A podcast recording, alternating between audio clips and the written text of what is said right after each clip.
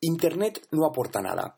Esta es la frase con la que finalizaba su intervención un prestigioso asesor político hace unas semanas en una mesa redonda a la que me invitaron en el Instituto de Empresa titulada La comunicación política en nuevos escenarios económicos y sociales, y donde además de él se encontraban políticos en representación del PP, PSOE y Ciudadanos. Como podéis imaginar, la cara de sorpresa que se me quedó fue importante, y a continuación comencé mi intervención con la siguiente frase. Decir que Internet no aporta nada en materia política es como decir que la voz del ciudadano no vale nada. ¿Estáis de acuerdo conmigo? Puedes estar de acuerdo con lo que sucede en Internet o no, pero decir que Internet no aporta me parece un claro error que refleja la actual gestión en términos de marketing y comunicación política en materia digital.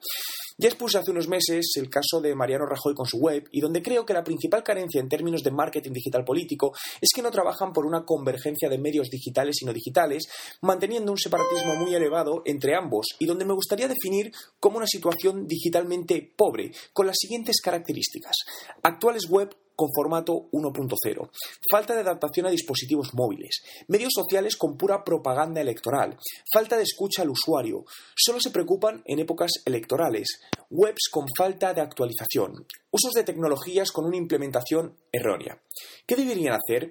Creo que lo importante es ir poco a poco, pero ir, por lo que a mi entender deberían centrarse inicialmente en humanizarse, escuchar y establecer estrategias de cibermilitancia.